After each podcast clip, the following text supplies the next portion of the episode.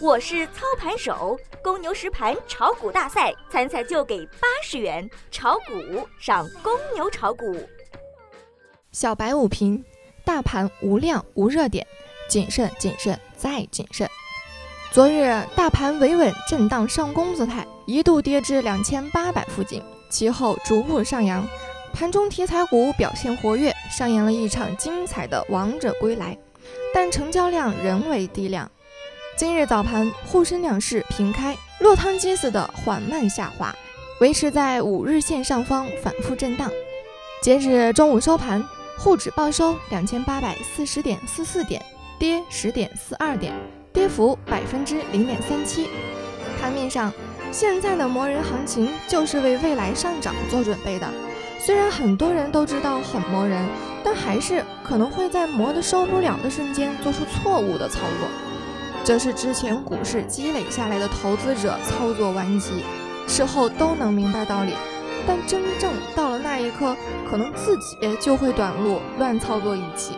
所以人不能太冲动，仓位和节奏控制很重要。消息上。在近日，针对保代的并购重组培训会议中，监管层开始着手解决配套融资老股无需锁定、行业定位不明晰等程序性问题。一位中介人士透露，会里对并购重组有了新的窗口指导：参与定增的实际控制人或控制股东，一旦新增股份数量，即便因定增而摊薄持股比例。在原有的定增新股需要锁定三十六个月规定之外，窗口指导劝说实际控制人或控股股东所持老股也承诺锁定十二个月。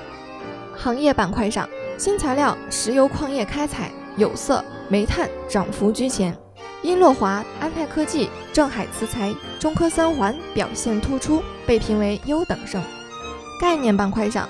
钛钡粉、稀土永磁、锂电池、小金属持续走强，二师兄功力倒退，猪肉概念回调。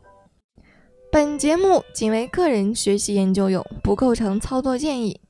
股市有风险，投资需谨慎。我是小白老师，我们下午见。